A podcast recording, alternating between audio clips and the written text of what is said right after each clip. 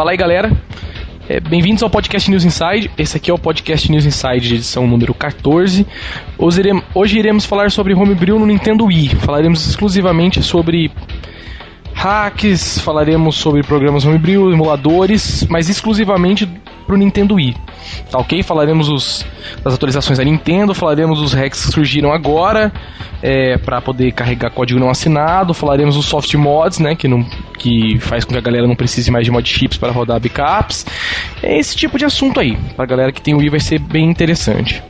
E vamos apresentar os participantes então. Hoje estamos aqui com o senhor Rafael da Óleo. Boa noite, galera. Isso aí, estamos também com o senhor Limp. E aí, meu? Estamos também com o senhor André do fórum, Dedezinho Rocks. Rocks. Oi. Isso aí. E como de praxe, vamos começar aqui antes de tratar o assunto principal, vamos ler os e-mails mandados pelos nossos ouvintes. E então vamos começar aqui. O primeiro e-mail que a gente tem. Ah, antes de eu começar os e-mails, eu vou dizer o seguinte, galera. Essa semana veio muito, muito e-mail mesmo, então eu dei uma resumida nos e-mails que tem aqui pra não ficar muito longo e não ficar muito exaustivo pra galera que tá ouvindo, tá? Então eu dei uma resumida aqui, a gente vai comentar um pouquinho rápido e vamos seguir em frente, beleza? Então vamos que vamos. O primeiro e-mail que a gente tem aqui é do senhor Harry Lennon.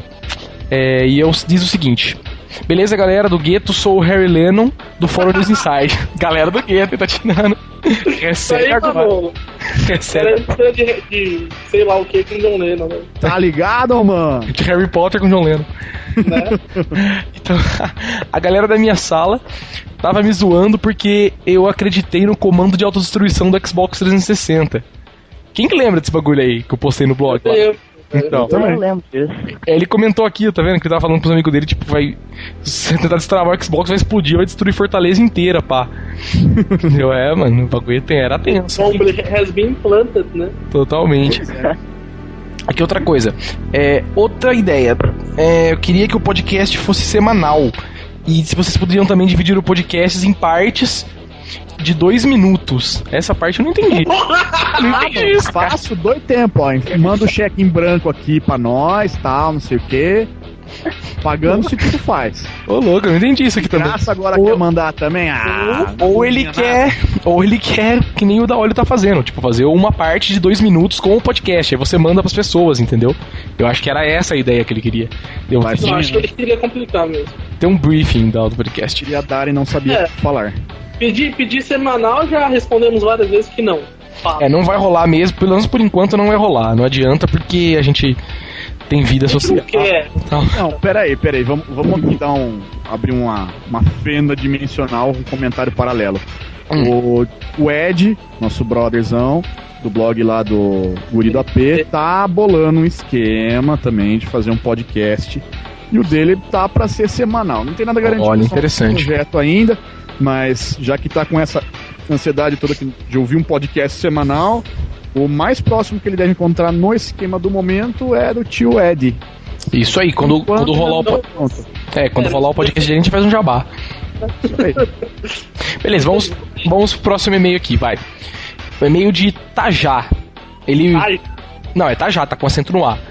E ele, ele mandou um e-mail pelo sistema de, da loja. Ele fez um pedido na loja lá, ele comprou pá, tal. Aí ele mandou um, um, um reply pelo sistema da loja com uma opinião do podcast aqui. É, é o seguinte: apesar de nunca ter escrito um e-mail, acompanho o podcast News Inside há algum tempo. E assim fico inteirado com os assuntos da cena gameística. Tenho um PSP e estou me preparando para a compra de um PS3. E o último podcast me elucidou de várias dúvidas. Fique que o PSP é um aparelho extremamente versátil e que a Sony realmente não consegue aproveitar todo o potencial do console. Outra coisa que ele falou no e-mail também é daquela rivalidade, né? Ele tocou no assunto daquela rivalidade que rolava antes das marcas, tal, de vamos supor, antes a galera ou tinha Super Nintendo, por exemplo, Super Nintendo não, né? Ou a galera tinha um console da Nintendo ou tinha um console da Sega, né? E tinha um pouco daquela rivalidade, ah, porque o, o meu console é melhor que o seu, porque é da Nintendo e tal, tal, tal, tal, tal. E pro final ele terminou falando também aqui, é, por curiosidade, há quanto tempo você trabalha nesse ramo? Tipo, ah, é que. Não sei responder. Não sei se ele perguntou sobre a loja, né? Porque ele mandou pelo sistema da loja. A loja tem quase um ano, né? Mas. Do Não, blog. peraí. Trabalhar com isso? Alguém recebe mensalmente saláriozinho pra isso? Você recebe do podcast, não recebe? Eu não recebo salário nenhum. Se estão recebendo, não estão me falando. Ah, então recebe agora aí, mano. Ó só, mano, vou entrar aqui no serviço do trabalho, vou recuperar minha grana. Recebe o que tem eu pra derramar na Maria da Peteca. Louco, toda hora, toda hora. Não sei, rapaz. O senhor fica aqui 4 horas da manhã e você quer que o pessoal acredite que você faz isso de graça. Porra, mano, eu tô levando no top e não tô sabendo. Ah, beleza. Como assim? Vou cortar o seu cheque no fim do mês, então agora. É, magoei. Aonde O cara você tem todos os não? consoles e acha que não recebe por isso. Beleza. Beleza, então vamos pra frente aqui. Um e-mail de Alessandro Gomes. É, a princípio, eu queria falar que adoro as trilhas sonoras dos podcasts. E teve uma edição que ressuscitaram minha memória com a trilha do Altered Beast. E também. E também achei foda quando colocaram a trilha do Street of Rage. Porém, o da última semana foi bem chato e irritante no começo. O que salvou foi a trilha do Donkey Kong que entrou mais tarde, mas todas as músicas eram. Toda a trilha foi do. É, viado. É, tem, ó. trilha sonora, you're doing it wrong e tal, né? Vai, mudando de assunto indo direto ao ponto do podcast anterior. Não gostei da maneira de como vocês discriminaram o Wii como tendo apenas um modelo de console. Sou super fã da Nintendo, mas independente de ser fã ou não, a minha opinião como consumidor é que possuir o modelo é uma vantagem e não um motivo de deboche. Ah, na verdade a gente não debochou, a gente acabou não falando do Wii exatamente porque ele só tinha um modelo, né?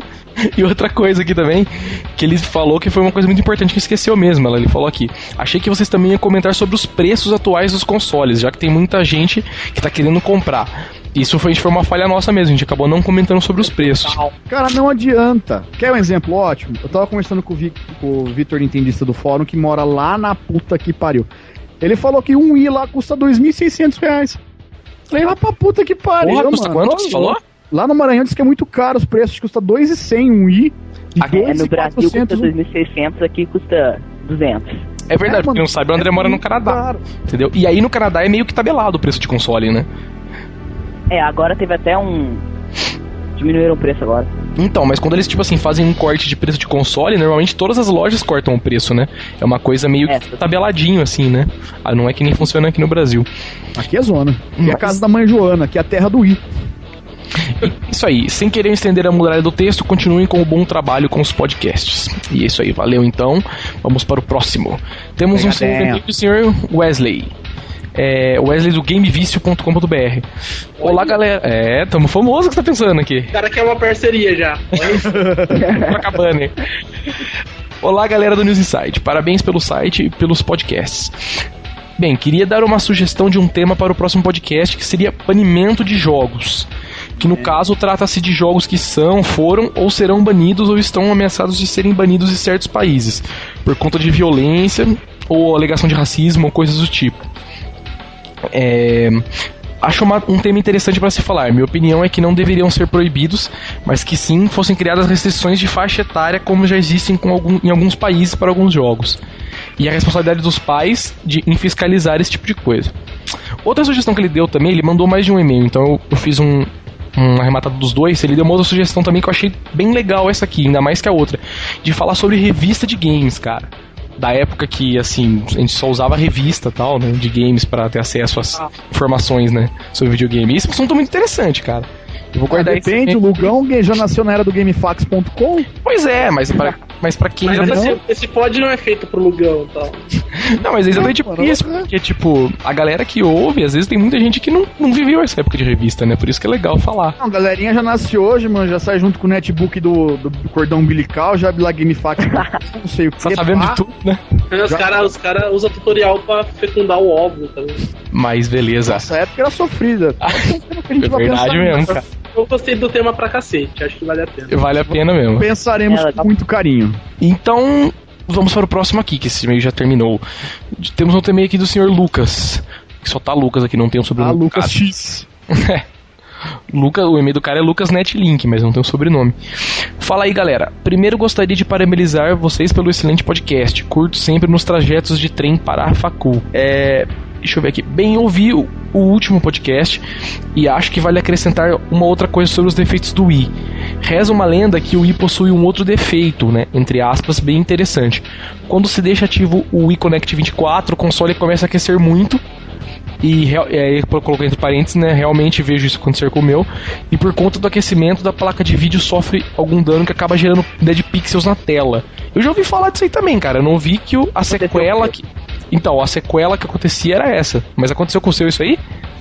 Mano, sério, já vi tanta história de inclusive o Wii se auto-atualizava sem o cara autorizar isso. Mas balela. Mythbusters, manja, fake total. Você acha que o videogame tem um cooler atrás e tem a saída para baixo que tem a basinha que deixa ele erguido? Sim, cara, mas o iConnect ele esquenta. O iConnect deixa a placa de Wi-Fi ativada 24 horas, é esse que é o problema. Sim, não é 24 horas que ele fica, cara. Ele, ele fica mandando o sinal a cada 15 minutos. Então, mas esquenta bem mais. É, é, dependendo disso, ele fica quente 24 horas. Eu sei, mas essa história de Dead Pixel, fala sério, é mais fácil Dead Pixel direto por causa da TV do que da placa de vídeo dele. Não, da Dead Pixel, mas não o Dead Pixel na TV, dá problema na placa de vídeo, né? Da artefato, no Só caso. É, eu, eu tava jogando alguns jogos e uh, no Zelda, de vez em quando dava pra ver os pixels do, do jogo. Também destaco aqui que parece que tem gente nas produtoras ouvindo o podcast de vocês. Porque primeiro o Sonic voltou agora num projeto 2D esse mês. E também foi lançado um jogo totalmente beat'em up no estilo Capitão Comando e Street of Rage para o Wii, que chama Spyborgs. É, ele é meio infantil, mas faz o que promete, traz a simplicidade do simplesmente andar e bater e é um multiplayer bem legal. E agora só falta um jogo de navinha. Valeu, galera, e um grande abraço.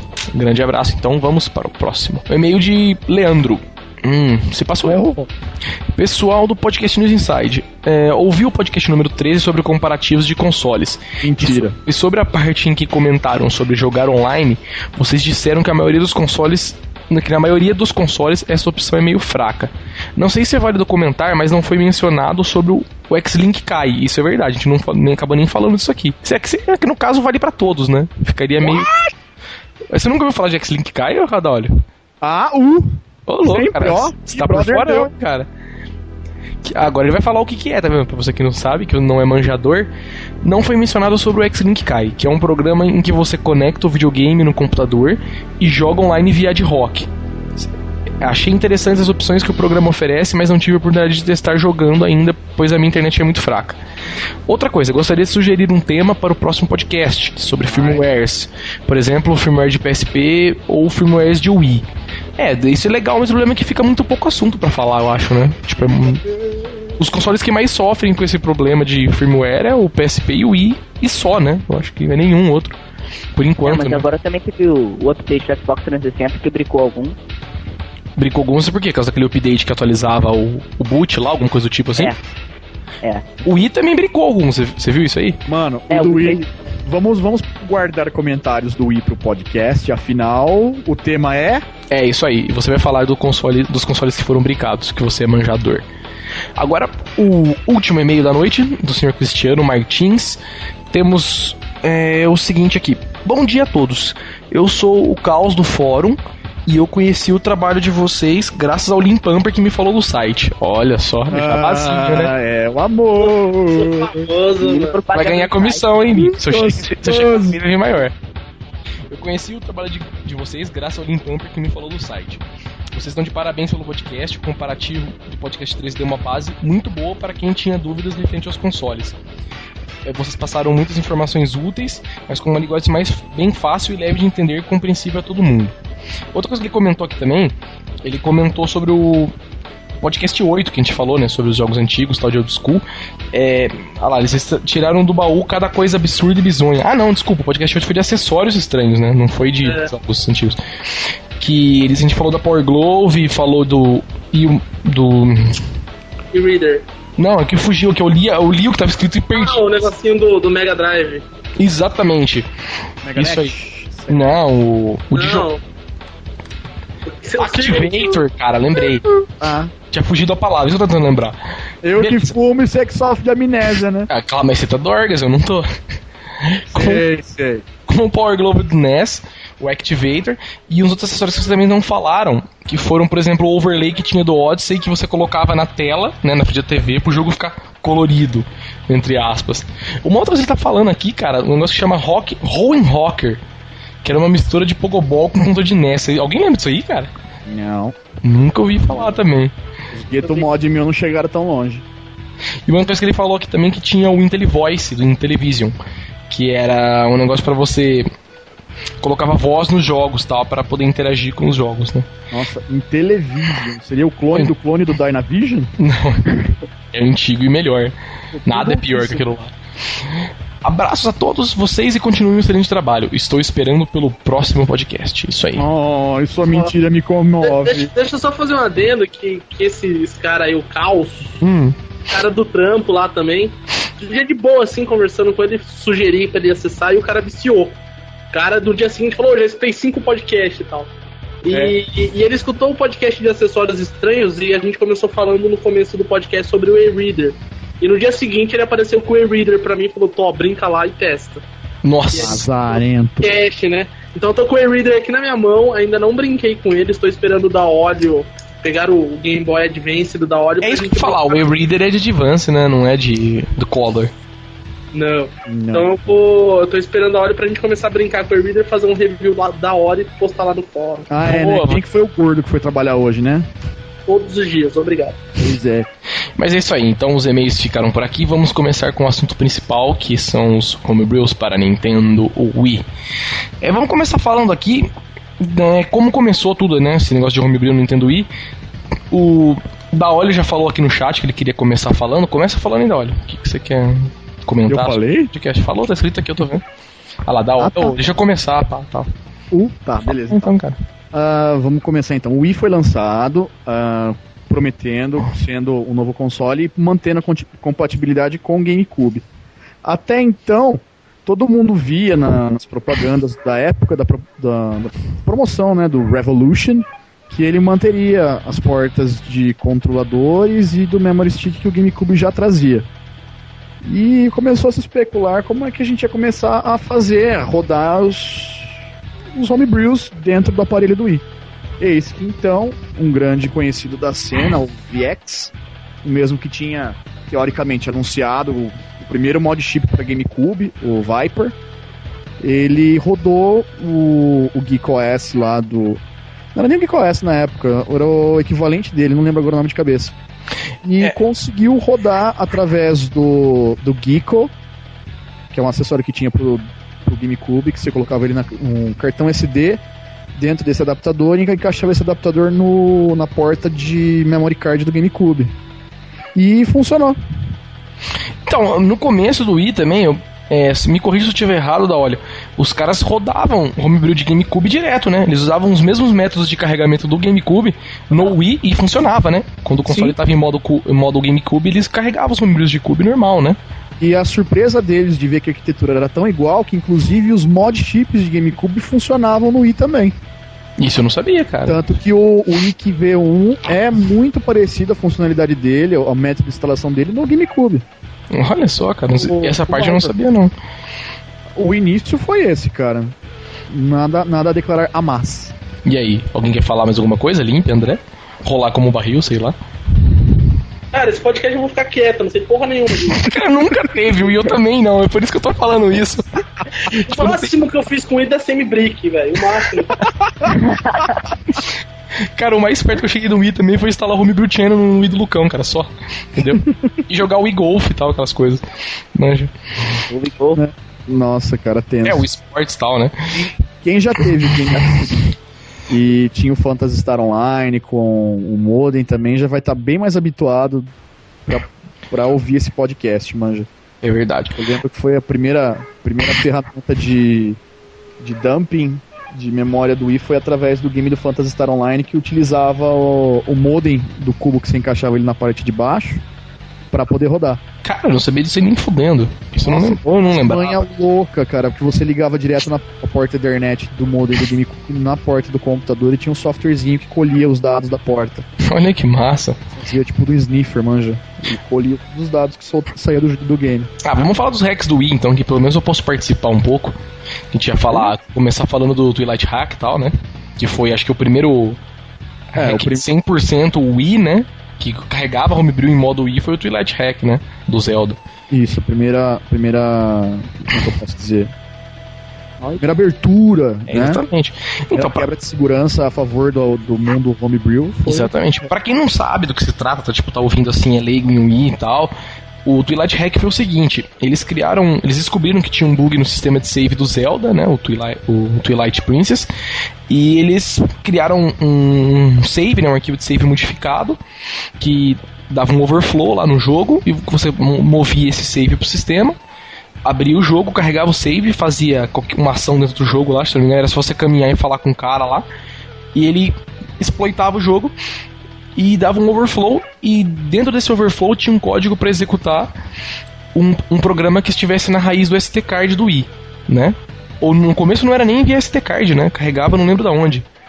Não, o, o primeirinho, na verdade, ele não fazia nada. Quando estourava a pilha, ele só travava o i. Aí conseguiram copiar o arquivinho dele lá do auto executável na raiz, o arquivo .elf na época, que não rodava isso. Isso. E ele executava o único arquivo que se chamava boot.elf, que estava na raiz, na raiz do, do, car... Então isso mesmo. E Aí depois quem testava a primeira vez era muito bizarro. Porque a impressão que você tinha era que o videogame congelava, porque você pegava lá o save, transferia, inclusive a imagenzinha do save era diferente, não era igual ao original. Pois é, tanto que quando você rodava o bug dentro do console, as primeiras versões do Twilight Hack, acontecia, você né, andava lá, falava com o hominho no jogo, de repente, assim, parecia um monte de letra, um monte de escrito em tela passando rápido, assim, bu, bu, bu, a gente parava. Parecia só é, load boot. Possuído. Parecia load boot. Aí de repente abria o jogo, assim, ou homebrew, o que for. Ah, é, quando eu fiz o Twilight Hack pela primeira vez, me deu maior medo com todas aquelas letras lá. É muito estranho, né, cara, é, a primeira vez. Porque ele não tinha. Não era tipo assim, user friendly e tal, né? Era uma coisa meio agressiva, entre aspas, né? Tipo, ele já postava as informações lá, fiz não sei o que, fiz não sei o que, bababá, carregando o arquivo e puf, abria. É, era uma falha mesmo que ele aproveitava, né? Pois é. E depois do Twilight Hack, é, ele foi evoluindo, né? Foi, eles foram usando, conforme a, Nintendo ia fechando as portas, né? Impedindo os caras de copiarem o save e tal. A galera foi evoluindo isso aí. Aí depois do Twilight Hack surgiu o segundo hack pro Nintendo Wii para carregar código não assinado, que foi o do Banner Bomb. Né, que era um, que era um, um, bug de, do sistema do System Menu do Wii, né? Que você carregava um canal. Depois que o Wii teve essa funcionalidade de você poder carregar canais, né, entre aspas, porque eram jogos de Virtual Console, do SD não, não, não, não, direto pro console. É, não era. Ele usava a falha do SD, que você carregava coisa do SD pro console, porra. Não, isso sempre teve no Wii. Não, foi, não mas era só pra foi... save, você não podia carregar jogo do SD. Não, no cara, o não, Banner Bomb foi porque eles permitia que você copiasse o Internet Channel. Pra você fazer backup. Ah, olha só, cara. O da Roy estudou bem pra, pro podcast. Cara, eu vivi grande parte disso, mano. É porque, então, eu tô falando eu pelo que eu sabia, porque para mim isso aí se, aproveitava, tipo, de uma falha no sistema menu, isso é óbvio, mas eu pensei que isso aí só começou a existir e funcionar depois que eles começaram a permitir copiar canais pro SD. Então, eu também achei que fosse, só que eu peguei um, os IOS mais antigos, com o firmware mais baixo, e ele também funciona o Banner Bomb. Para falar a verdade, o Banner Bomb só teve o bloqueio dele com esse novo firmware do 4.2. Pois é, eu acho que os caras corrigiram. É, os então, caras corrigiram o bug do System Menu, no caso, né? É, então, aparentemente, eu cheguei à conclusão que não era bem isso. Não era pela cópia do, do Internet Channel, porque você só conseguia fazer a cópia dos channels mais para frente. E como a versão do System Menu anterior permitia, então eu liguei os pontos. Deve ser desde o começo, quando ele permitia você copiar, por exemplo, o Internet Channel para um cartão SD e restaurar depois. Boa, cara. E nesse meio tempo, além também do, do lançamento do Bonner Bomb, né? Agora com a correção da Nintendo no firmware 4.2 e já com o lançamento do V2, que já tá funcionando. No... Agora eu ia falar também do daquele banner que surgiu, acho que ele surgiu nesse meio tempo, né? Um pouco entre o. Depois do lançamento do Banner Bomb, um pouco antes, não sei. Que era o, bug do, do Smash Bros. Bros. Brawl, né? Que tinha o esquema de você criar fases pro jogo. E aí os caras descobriram um bug nisso aí, que você colocava no console uma fase especialmente criada, né? Que, que, também gera um overflow no console e carrega um arquivo boot.elf da raiz do, do, SD, da mesma forma como os outros exploits tal. Só que essa era a grande vantagem desse, desse exploit é que a Nintendo não tinha como corrigir, porque o sistema do Wii ele é vamos dizer assim, é arquitetado de uma forma que você não consegue atualizar, atualizar os jogos. Você consegue lançar um jogo com uma funcionalidade mais nova mais para frente, mas você atualizar a funcionalidade do jogo atualizando o firmware, como o PlayStation 3, por exemplo, faz, né? Lançando um patchzinho, coisas do tipo, não tem como. Então os caras, para corrigir o bug, eles têm que lançar um, um, um, firmware novo inteiro que impeça de alguma forma você de colocar o, a fase lá ou copiar o save, que foi o que eles fizeram com o Twilight Hack. Você não consegue corrigir o bug, né? Os caras, assim, remendam de uma certa forma, vamos dizer assim. E agora, né, com esse, esse tempo atrás é que surgiu também o hack do Indiana Jones lá, né, Indiana 11 e tal. Que era o hack Lego do, Jones. do Lego Indiana Jones, que faz a mesmíssima coisa. Você, a mesma coisa no caso do Light Hack. Você copia um save pro console, carrega o save, vai até um certo lugar lá, fala com uma pessoa, se não me engano, e o exploit o console também e carrega um arquivo da raiz USB. A galera sempre faz esses, esses exploits para carregar arquivos da raiz USB, e isso é tão frisado pelo seguinte: normalmente o pessoal que, que roda Homebrew no Wii, eles totalmente todo mundo se baseia no Homebrew Channel, né? Que foi um hack criado pelo pessoal do Twilight Hack também. Que é um canal que você carrega no Wii e de dentro dele você carrega aplicações Homebrew de uma forma assim mais elegante, né? Ele coloca os ícones de cada programinha certinho em uma como se fosse um system menu também. Você né, tem uma listinha, você vai escolhendo os jogos, tem uma descrição e você carrega os programas. Então todo mundo põe só para rodar esse arquivo bootelf da raiz ou bootdoll, né, no caso das versões novas, pelo seguinte, porque com, dessa forma você pode rodar o instalador do Homebrew Channel, instalar o Homebrew Channel e a partir dele você carregar os programas que você quiser, né, ou emuladores que quiser, ou outros hacks que você quiser. Entendeu? E aí, Daulio, quer falar alguma coisa aí? Dá algum adendo? Eu quero terminar esse assunto e começar a enfatizar nos WADs. Olha, o WhatsApp, É cara, polêmico. cara, começa falando de WADs então, antes de a gente falar um pouco dos programas do Wii. Fala aí. Beleza. Como todo mundo sabe, o Wii ele tem o System Menu e ele distribui as partições dele em espaços, em canais. Então tem o Disk Channel, tem o Mi Channel, tem o Photo Channel, que são arquivos implementados no firmware que permite também que você puxe novos canais. Tecnicamente eles são programas dentro do Wii, né? Exatamente. Eles são E programas. Esses arquivos extras, eles são co é, WADs, não são literalmente WADs, mas eles têm o, o WAD é o equivalente deles no que a gente consegue trabalhar. O WAD, na verdade, ele é um arquivo único e dentro dele tem basicamente do- três partes. Ele tem um ticket que é salvo dentro do i para falar que você rodou essa aplicação, serve para validar se o save é falso ou não. Por exemplo, se você tem um save e você leva na casa de outra pessoa e tenta copiar direto, sem a outra pessoa já ter jogado esse jogo, o i impede, porque ele vai ler esse esse arquivo de index dentro da memória dele e não vai encontrar, então ele não permite rodar. Tem também alguns que vêm com manual de instrução, tem lá o helpzinho dele, ensina como usar, e tem o código do programa em si. Então o que acontece? Os WADs, então, eles são disponíveis basicamente em opções dentro do eShop Channel. Você faz o download dele e o Wii vai, pega esses arquivos que você faz o download e instala dentro da memória dele para poder usar. O que que, tá, o que que aconteceu a partir daí? Eu não lembro quem que conseguiu é, pegar esses arquivos e fazer o dumping para o computador. E eu sei que o Anincoco, que é um cara da cena Homebrew, conseguiu desenvolver um software que permite que você manualmente instale esses arquivos WADs dentro do seu Wii. Através de várias ferramentas como o WAD Installer e o WAD Uninstaller na época, e agora o mais famoso, o WAD Manager.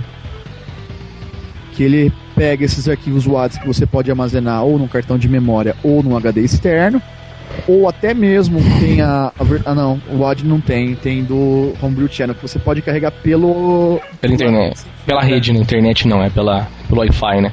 O Homebrew Channel, fazer um adendo aqui, tem uma. Essa função é muito interessante, né, cara? De você poder carregar. Você monta, acho que um sharing, né, dentro do console e você carrega aplicações, né? Faz o, o load direto da sua, inter- pela internet, né? Pela rede Wi-Fi que você tem de casa. Isso é bem legal, eu acho. Principalmente pra carregar jogos muito grandes, como Scum, esse tipo de coisa e tal. Você não precisa de um SD tão grande. Você carrega direto pela rede, ele põe na memória, roda e boa.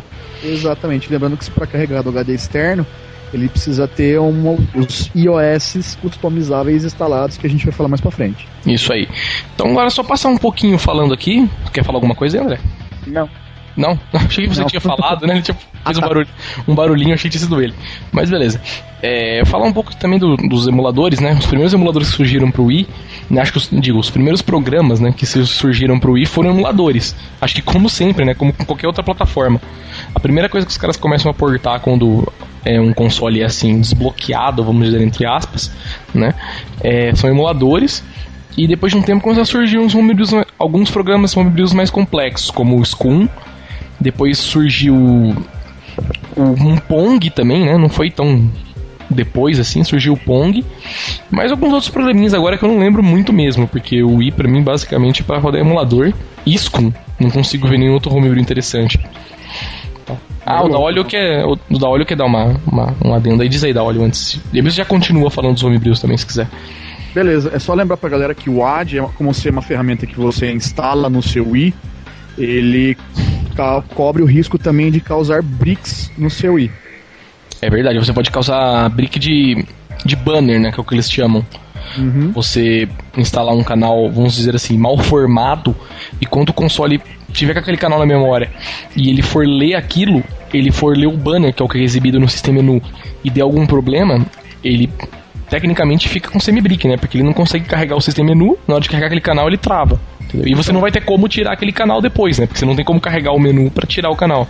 Como atualmente tem mais informações além dos, dos simples canais, tem inclusive ferramentas que permitem que você crie WADs gere canais no Wii, ele, você corre o risco também de causar um full brick nele. Porque, por exemplo, os Wii OS, que são as bibliotecas de utilização do Wii, ele, eles podem causar full brick. Tanto que tem umas versões que a gente vai falar mais pra frente, como o Seals Corp, ele, causa, ele ainda causa brick, full brick, nos consoles Wii que forem LU64 Serial para cima. Pois é, mas aí é por causa de um outro adendo, né? Por causa do negócio da boot lá, né? De umas outras modificações que tem internas então, também. O, o AD é coisa séria. Se tá. não sabe mexer, não tem que pôr a mão. É, carregue Pode... programas usando o Homebrew Channel e seja feliz. É a melhor coisa que você faz. De causar bricks. Eu nunca gostei também muito desse negócio de WAD também, que é muito inseguro, vamos dizer assim. Você não tem muita garantia, né? Uma saída que o pessoal tem que a gente pode falar depois também é do BootMe. Pois é, é verdade. Falaremos depois, eu não estava aqui na pauta, mas a gente debate isso aí. É, e quer falar um pouco de homebrew aí também, cara? Eu tô lembrando de emulador pro Wii, o Scum VM. É, eu lembro do Pong, que teve também, né? Que acho que foi o, o primeiro joguinho homebrew que saiu. Cara, e, eu e tenho... acho que só, cara, não lembro de mais nenhum bom. Tem Guitar, Guitar Fan, Fan pode crer, cara. Fire. Tem... Eu gosto... Pode falar, André. Eu gosto muito M-Player. O M-Player também. M-Player, cara, portaram o M-Player pro Wii, realmente. Eu também gosto do Geek OS, que na verdade era de GameCube, mas ele também funciona no Wii, que permite você rodar discos que são multi-ISOs. Você pode girar, por exemplo, dentro do mesmo disco de 9 GB, é, com 4 games de GameCube, 5 games de GameCube, e através dele você pode rodar cada ISO separado por sua vez permite que você faça backup de ISO, por exemplo, seis jogos diferentes dentro do mesmo disco. Pra mim foi uma mão na roda. O... Os channels mesmos, como o Rama Channel, que permite que você rode jogos de outra região. Também acho que é um homebrew muito legal. Ah. Eu lembrei de uma outra coisa, eu lembrei daquele Ocarina também, né? Que é um programa para você poder Ocarina. usar cheats e tal, né? Sim. É bem legalzinho aquilo lá também. O, o Preloader, o Truxa Bug Restorer, para quem tem firmware mais alto, também. Eu não conseguiria jogar o games, por exemplo, do Guitar Hero ou do. Qualquer jogo que tem modificação, né? É, qualquer é. jogo modificado, porque o bug do Truxa é necessário. O Guitar Hero tem as suas versões customizadas por aí, ou eu tenho. Oi? O Singer também tem versão modificada. É verdade em versão modificada. O Manhunt 2 também, eu tenho a versão sem censura dele que foi conseguido através do bug do Truxa. Essa é uma ferramenta, é o, uma ferramenta muito importante. Muito interessante, né? É um bug muito interessante assim, né? Não é só tanto usado pro mal, né? Vamos dizer assim. Alguns jogos modificados ficam bem legais, tá? Os caras colocam coisas novas, né? Trocam músicas, por exemplo, é. do Guitar Hero. Tem skins do Smash Bros que dá pra mudar também. Olha só. Usando o X-Editor e o bug do Truxa. Pode crer. Algum programa aí? Alguém quer fazer um adendo? Você, Limp, que não participou? É, eu só conheço Scum. eu também, cara. Tô na mesma situação, então. Tipo, Tem o save o Scum. O Save Restore, o Save Installer, o Save Extractor. Para quem tem jogo que não pode fazer backup do save, que ele não permite copiar para o cartão SD. Essa ferramenta é um, um santo milagre. Você coloca o disco dentro dele, ele começa a fazer o backup do, do save que está no seu Wii pro cartão de memória, forçando o sistema a permitir isso, que geralmente muitos jogos não deixam. Pois é. Ah, mas são os mais importantes, né? Se for para pensar também, tem o, o Oddstaller que você falou, tem, putz, o DVD X lá, tem, putz, o Bootme, o Bootme é uma coisa que a gente vai falar separado tal, né? Mas, assim, dos mais importantes foram isso que a gente falou mesmo. É...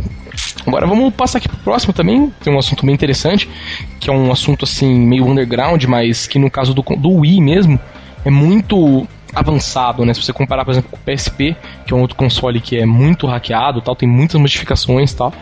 Mas normalmente firmware você tem basicamente uma modificação, né? Você instala um firmware modificado e é aquilo, né? Você não tem muito que customizar em cima daquilo lá.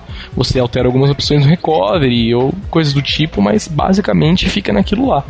Agora o Wii não, o Wii tem muitos hacks diferentes. Os caras instalam módulos, né? Instalam os IOs tal, modularizam aquilo, instalam IOs hackeados para poder carregar coisas por cima usando esses IOs como base. Tem uma coisa bem legal. O Daolio que também pediu opinião, ele falou que quer falar disso. Fala aí, Daolio. Os hacks de NAND, CIOs, essas coisas. Então, o, o Wii trabalha com vários IOs. Eu não lembro a definição deles agora, mas eles têm várias numerações. Oi? Input Output System. Isso. Olha só. São arquivos que servem para o Wii ter como referência quando vai executar alguma aplicação. Jogos também usam IOs diferentes. E a galera começou a desenvolver uh, esses, esses arquivos de sistemas modificados é, para poder aproveitar melhor. O que o I.O. faz, né, o iOS faz na verdade é, vamos supor, sai um jogo novo que dependa de um acessório novo, por exemplo, como, sei lá. Esse aqui é o grande problema do caso de atualizar os jogos, porque funciona exatamente dessa forma. É tudo separado. Então, vamos supor, os jogos antigos é, tem os jogos antigos, vamos co colocar uma barreira no meio assim, de um lado os jogos antigos, de um lado os jogos novos, que saíram depois do Emotion Plus, por exemplo. Nenhum jogo antigo pode ser atualizado para usar o Emotion Plus, porque ele dentro do CD dele está escrito que ele deve usar o iOS número tal, e aquele iOS não suporta o Emotion Plus. A partir de um iOS número tal, né, de um número X lá, que o Emotion Plus começou a ser suportado. Aí a partir disso, só os jogos que vierem programados, né, para ativarem aquele iOS, né, usarem ele como base para carregar, que vão ter acesso a esse acessório novo, por exemplo. É basicamente para isso que servem os iOS, né? Eles não são novos e atualizam os antigos. Exatamente. Não só acessórios de Wii, funcionalidades internas do Wii, como por exemplo a porta Wi-Fi dele, o drive de disco dele, o drive USB que ele tem também e o drive de cartão SD que ele tem. Os custom IOs também servem para poder utilizar o, desempenho ao máximo dessas aplicações que o Wii já tem com ele.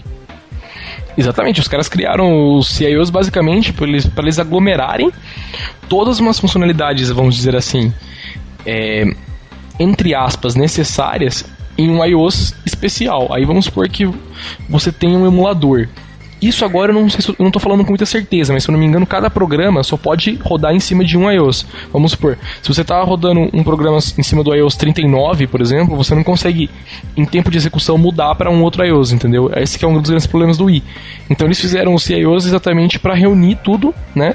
O que um programa homebrew, no caso, ou um soft mod possa precisar e tá tudo aglomerado dentro de um iOS. Quando um programa é carregado, ele chama aquele, aquele CIOS e roda com base nele para poder ter acesso às funções que ele provê, né, programa.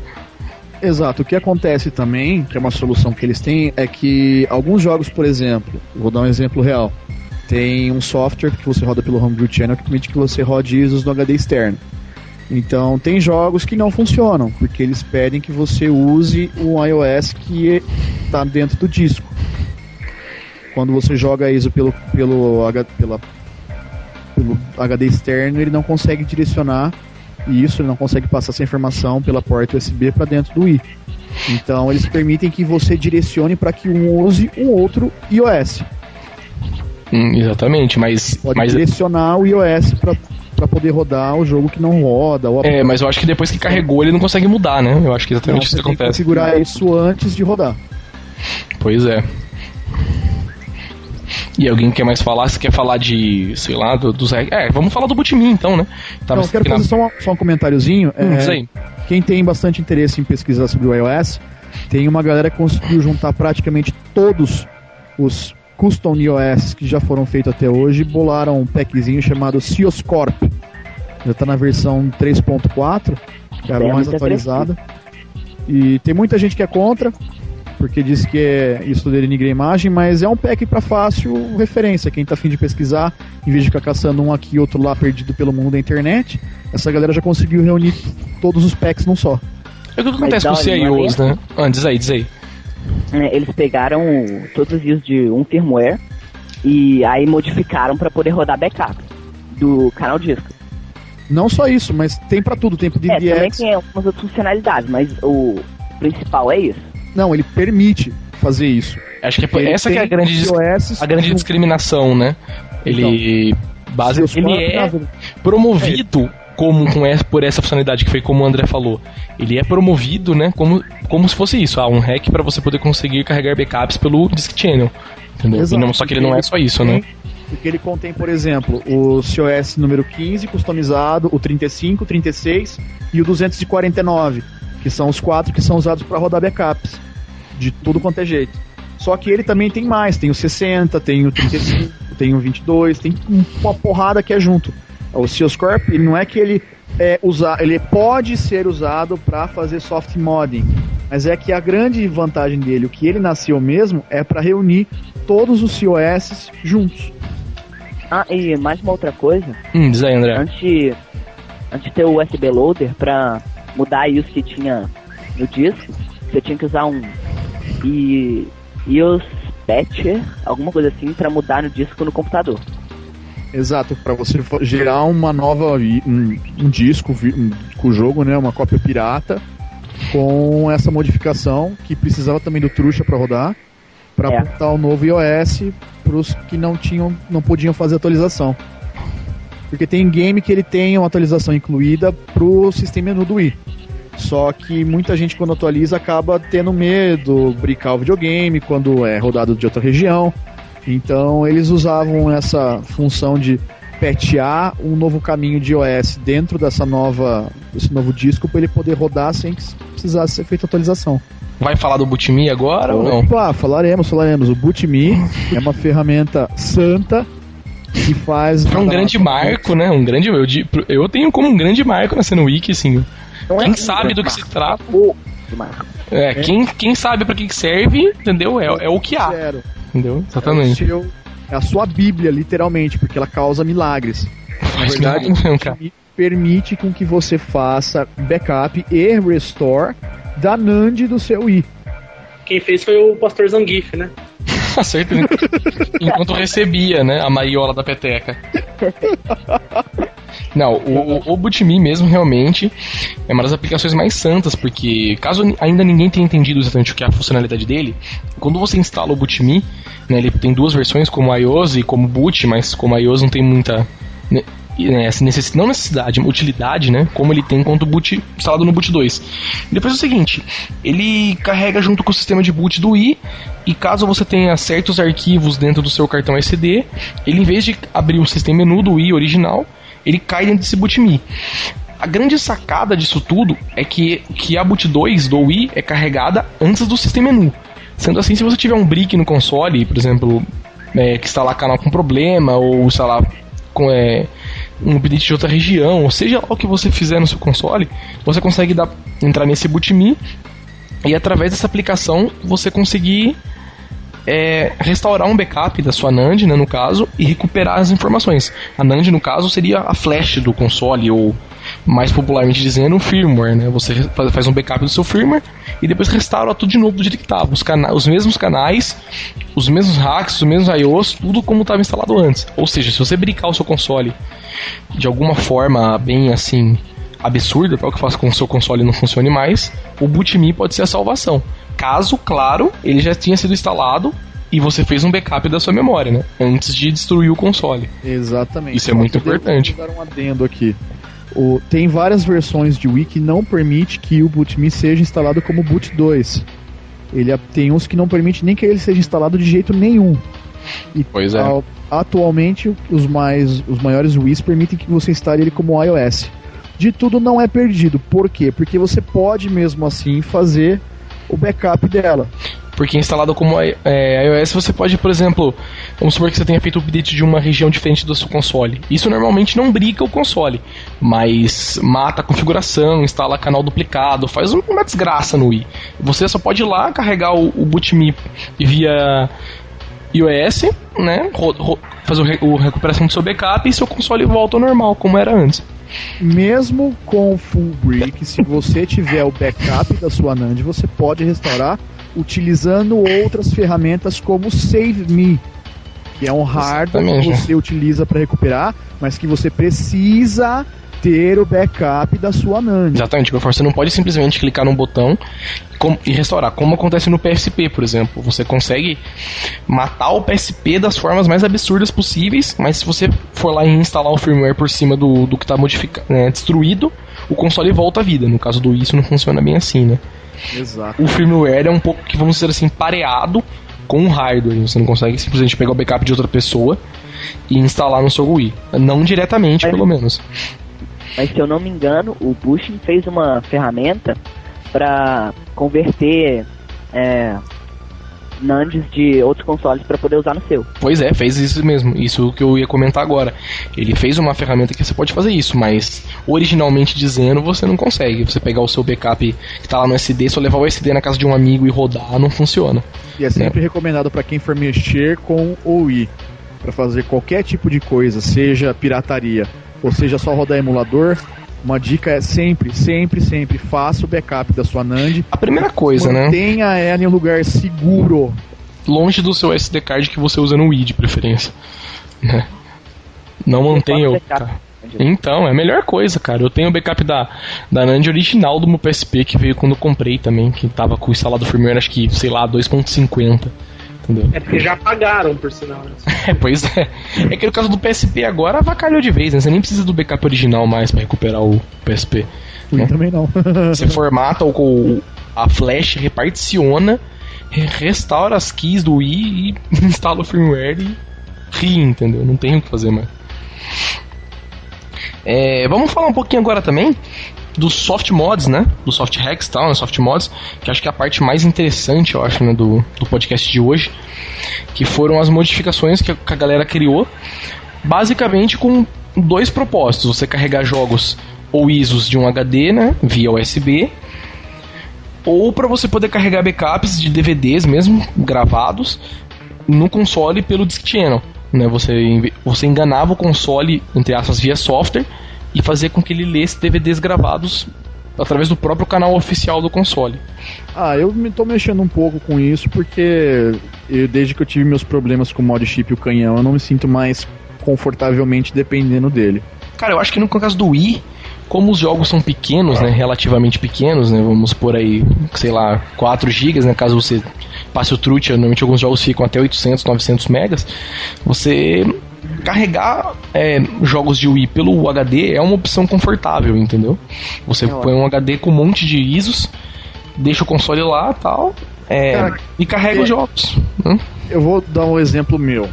Você imagina que o seu Wii está com o canhão ferrado, o mod chip travado, e você tem três meses para esperar o, técnico trazer de sei lá da onde, do off-rail, um canhão equivalente para instalar. Você vai ficar três meses sem jogar? Pois é. Você vai deixar seu Wii três meses na mão do técnico? Não. Mas, cara, eu acho que assim também, depois que você faz um soft mod para carregar ISOs é, pelo SD, USB, cara, acho que nunca mais você volta atrás. É o mesmo que, que, que acontece com, com, o PSP, entendeu? Mesmo a galera que, que só compra jogos originais tal, entendeu? É, tem mais, tem mais possibilidade de fazer esse tipo de coisa. Depois que a pessoa compra um jogo original, por exemplo, instala o M33 ou o Gen, faz o RIP daquele jogo original para o stick e roda, a pessoa nunca mais joga com MD, entendeu? Eu, eu falo isso por experiência própria, porque a diferença de, da velocidade de carregamento é gritante, fica muito mais rápido para você carregar o, os jogos via memory, memory stick, ainda mais se o seu memory stick for original. Entendeu? O jogo fica muito mais rápido para carregar, não tem aquele barulho do MD, né? O PSP não, não vibra quando o MD roda. E a segunda grande cagada da Nintendo, ao meu ver, foi esse firmware 4.2. Porque veio claro. o mesmo problema. Porque mesmo quem tem console original que fez o update, tinha full bricks no videogame. Pois e, é. e não adiantou de nada, né? Pois é. A Microsoft já também correu esse risco, né? Eles lançaram um update pra. Oi? Não entendi, desculpa. Não, porque você viu qual foi o fix da Nintendo? O que? Um bagulho no, no Shop Channel, não foi? Não, eles é. Pra bloquear o Homebrew Channel e, os, e o. Sim, cara, eu vi isso aí. Sério? Eu, cara, Ridículo! Pra que eles- milhares de Wii pra fazer isso? Não, porque os caras. e- Esse é é o grande problema do Wiki, né? Eu falei no começo do podcast e estou reforçando de novo. É, o sistema interno dele é extremamente mal pensado, se você for ver, entendeu? Então, o que, que a Nintendo faz? Ela não tem como corrigir problemas. Ela simplesmente tem como tapar buracos, entendeu? Ela vai tapando um buraco, que nem o, o Twilight Hack saiu, os caras foram lá, ah, beleza, vamos impedir a galera de copiar o hack, Twilight Hack pro console. Aí o cara foi lá, mudou, sei lá, um bit no, no hack e o, o, o if que a Nintendo fez no código não funcionava mais, entendeu? Eram umas coisas absurdas, assim, foi o que eles fizeram com canais agora. O, o Homebrew Channel eu acho que usava o, a tag HBC, né? É, HCB, não sei, uma coisa assim, Não, acho que era Rex. Deixa eu ver assim. entendeu? E o qual era o outro canal também? O Banner Bomb também era assim. O Banner Bomb eles conseguiram impedir o jeito antigo de rodar, tanto que você tem que usar ele de um jeito diferente. Ah, um adendo rapidinho. Hum, Galera que tá com o firmware anterior ao 4.2, as ferramentas que estão sendo desenvolvidas que funcionam pro 4.2 não é que não é bem assim a história. Isso são ferramentas para quem já fez o update. Se você não fez, não faça ainda. Mas é isso aí. É, quer agregar mais alguma coisa aí, Daulio, sobre o SD Loader, o USB Loader? Eu acho que é um assunto bem legal, interessante de ser falado aí, porque. Tenho, tenho para dizer ba- um pouquinho é que quem tá curioso e manja um pouco de informação, a gente tem o exemplo do Lugão que sentou a bunda lá para fazer uma versão própria do, do temas de Wii dele, que ele bolou e tal. É, tem ferramenta na internet para fácil aprendizado para você desenvolver homebrews pro Wii, manja. Um, um pouco de tempo perdido pode acabar contribuindo bastante. A gente faz seu jabazinho aqui no News Inside de Sussa, sua aplicação. Queria que o Lugão também estivesse ouvindo esse podcast se roendo de raiva por não estar participando. Mas lembrar que eu lembrei que ele fez umas versões legais lá do, do tema de Wii que ele publicou, inclusive, no fórum. Que a gente tiver curiosidade de dar uma olhada. Pois é, cara, uma época, assim, eu comecei a programar pro GP2X, saca? Eu tentei importar o, o Heretic pro GP2X. Eu tinha um código fonte, era em C, tive que portar algumas coisas, né? Mas, cara, não rodava por um motivo aleatório qualquer, entendeu? Aí eu entrei no. No fórum, perguntei pros caras, os caras falaram, ah, cara, tem uma galera que tentou portar, deu o mesmo problema, eles mexeram, mexeram e não conseguiram descobrir o que era. Enquanto o, o Heretic estava carregando o arquivo AD, ele dava um erro e falava assim, ah, tal sprite tal não foi encontrada no AD. E não carregava. Entendeu? Simplesmente, por algum motivo. Então, e ninguém sabia o que, que era, e ficou por isso mesmo. Mas não, não é perdido não, cara. Você aprende várias coisas legais, entendeu? Você interage com uma galera legal. Hum, É legal, cara. E é, tipo, lembrar também que instalar o AD é perigoso pro Wii. O Wii não é uma plataforma muito estável. Pois é. E quem tem problema aqui no- na América Latina tem muito problema com manutenção. Isso sempre. Isso já, já foi melhor, mas agora tá pior de novo. Cara, isso que você tá falando, eu acho que é o motivo mais importante para as pessoas ponderarem, entendeu? Você vai levar seu console para instalar um mod chip, beleza.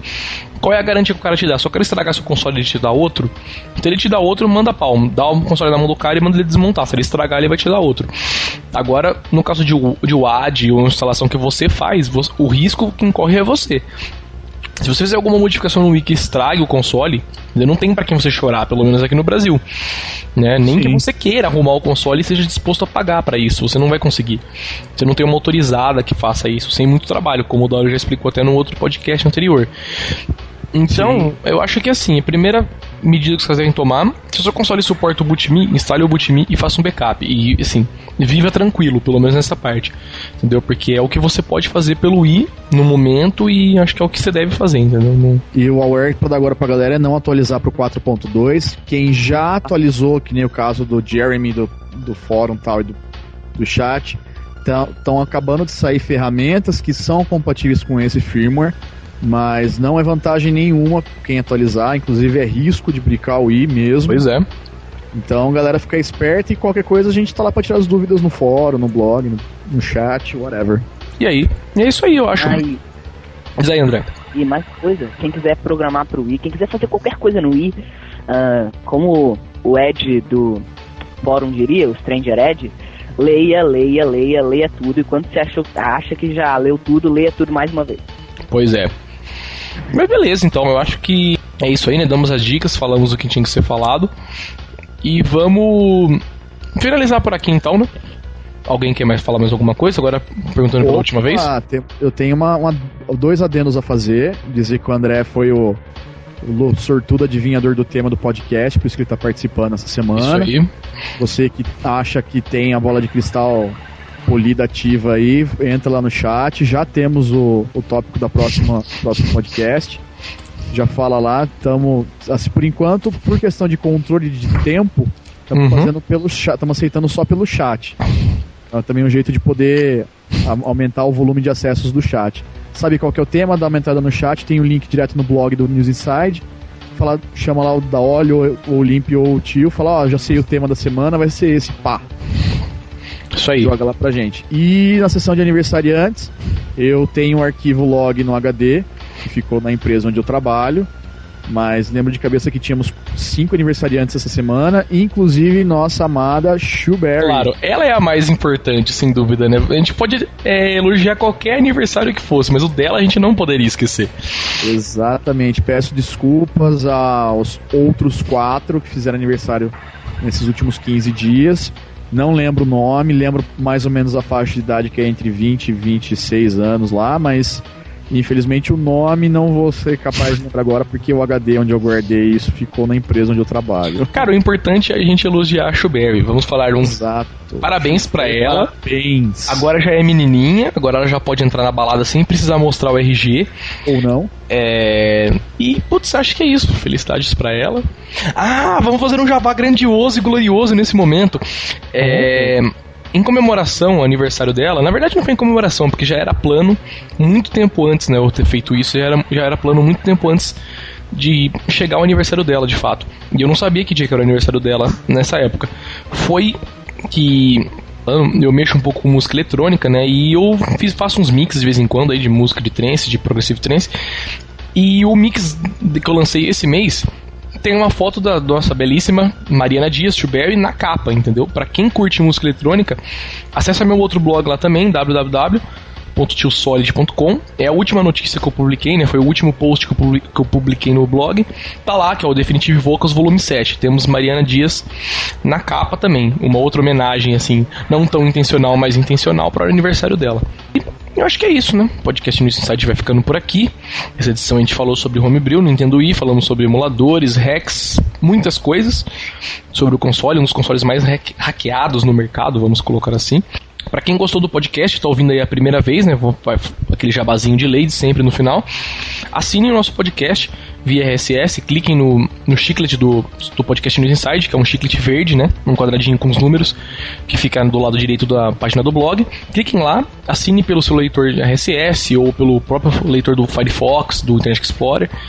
É, assine via o iTunes, né, para vocês poderem baixar direto pro iPod ou pro iPhone. Ahn, assine via Google Reader, esse tipo de coisa. Ou se você não usa RSS, baixe o arquivo do podcast, dos outros podcasts, caso você tenha gostado desse. Basta você clicar, abrir o artigo, lá embaixo tem um link para download. Você clica, vem um arquivo MP3 e você pode ouvir onde você quiser, gravar onde você quiser. E para quem gostou aí, né, do podcast, quer mandar opinião, quer mandar sugestões, críticas, o e-mail do nosso podcast é podcast@newsinside.org. Manda um e-mail pra gente lá que a gente vai ler o seu e-mail ao vivo aqui depois, na outra edição. E é isso aí. Vamos ficando por aqui. Daí o seu tchau aí, pessoal. Começa Galera. pela- Vai lá, Raul, começa aí. Ó, dá olho aqui dando umas dicas pra vocês. A gente tá mantendo um, um backup dos podcasts do, do blog no fórum. Participem do fórum, forums.newsinside.org. Participem no chat também, que a gente tem lá. É, e o chat a gente tem uns planos pra tá mudando ele logo pro Wiki, né? Logo mais, porque é melhor pra gente controlar também, pra saber Tá quem rodando. entra, quem sai, é muito melhor do Estamos que o DMC. testes lá no Uhum. Wiki, por enquanto nem o Dudu Maroja, que foi o O criador do canal tá do aparecendo por lá. Tá aparecendo mais lá online, né? Puxar a orelha dele aqui. E é isso aí, a gente se fa- quem quiser participar da VGS, vamos tentar brotar com umas camisetas lá de identificação fácil. Jamais. Pois é, então, tá, não sei o que. Tamo lá quarta-feira e é isso aí. Se quem não puder curtir com a gente lá quarta-feira, a gente se fala de novo em 15 dias. Isso aí, dá um tchau aí também, Limp. Então, galera, falou. O podcast hoje foi muito produtivo. Podcast, nada. durante o podcast, eu juro que eu me atualizei no fórum. Eu nem prestei atenção no que eles falaram. Eu tinha um pouquinho de ler o Big Planet. Tipo, se você e nada no podcast de hoje é a mesma coisa, né? Não, eu tô jogando Little Big Planet. Não, agora. re- repara que a única coisa que você serviu no podcast de hoje foi pra entrar, seu microfone cair, você criticar a Shuberry depois, entendeu? Isso serviu pra ou seja, nada, entendeu? Ah, se fuder, eu sei. Você miou Discord. É, É, mas não pode tirar o link do podcast senão ninguém ouve, né? É é, verdade. exatamente. Eu É porque na verdade ele.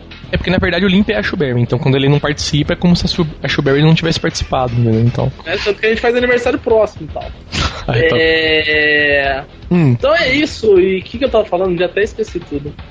Ah, foda-se tudo. Tipo, valeu, boa noite. boa sorte. Por favor, um assunto decente que eu saiba falar, pelo menos no próximo pod. Decente não, porque é legal, mas nunca eu saiba falar, tá? Beleza, até eu também não sabia falar muito desse. Mas beleza, dá um, fala um tchau pra galera aí, Dezinho. Faz o seu jabá, sei lá. Hum, tem muito pra dizer não, mas eu queria falar que esse podcast Inside foi um dos melhores podcasts Inside de todos os tempos. Olha só, porque Ah, você mi, participou. mi, mi, mi, mi. É, mimimi, Ah, beleza, então pênis 30 centímetros, então. Ah, ah, lembra aí, deixa antes, antes do André terminar de falar, deixa eu. Ah, tem certo. Fala aí, André. Fala, vizinho. Não, acabou, era só isso que eu queria falar, eu queria falar tchau. Ah, eu queria falar tchau, beleza. Então, só queria falar pro pessoal que pediu nos últimos podcasts é, reportagem sobre. É, pediram um podcast sobre jogos musicais, né? Que a gente resolveu fazer uma série de matérias. Isso Não aí. sei nem se você tá sabendo disso. Não, isso eu tô sabendo sim, claro que tô, pô. Foi o combinado desde o começo, tal. Exatamente. É, que parou Já- nisso, né? Já preparei a vinheta do videocast. Nossa, verdade, muito boa. Fiz algumas capturas já de imagem do, de uma sugestão minha pro próximo, pro primeiro, né, pra, pra estreia. Não mostrei ainda pros meus colegas, mas acredito que logo, logo teremos a primeira edição do nosso videocast News Inside especial Jogos Musicais. Então é isso aí, galera. O podcast News Inside fica por aqui. É, daqui 15 dias estamos todos nós de volta aqui, reunidos, trazendo as novidades para você. E acessem então www.newsinside.org, baixem o podcast, participem do fórum, comprem na loja e rolem como um barril. E é isso aí. Falou, galera. Tchau, tchau. Beijo da Xuxa. Da Chu.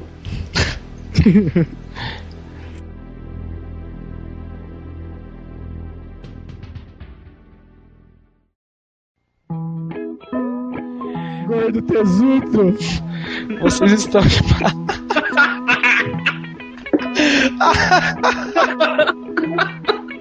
O cara falou isso me usando, de É verdade. agora que.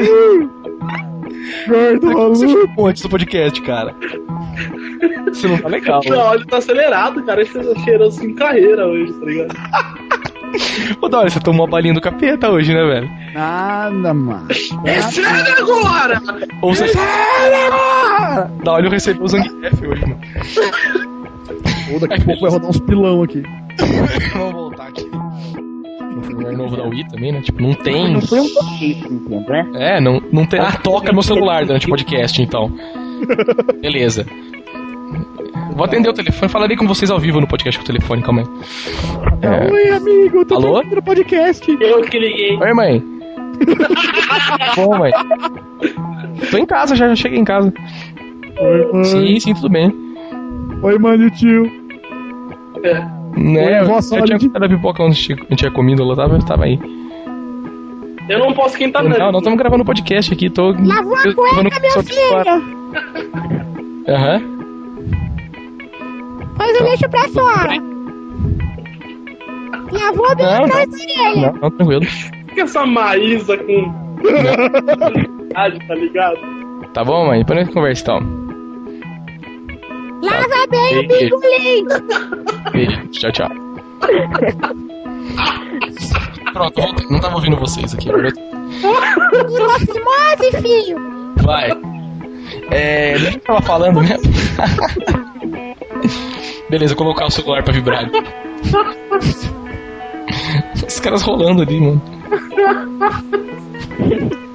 O Limp. R-O-F-L e tal, né? Que ridículo isso, velho. Ai, meu Deus. Mas beleza, vai.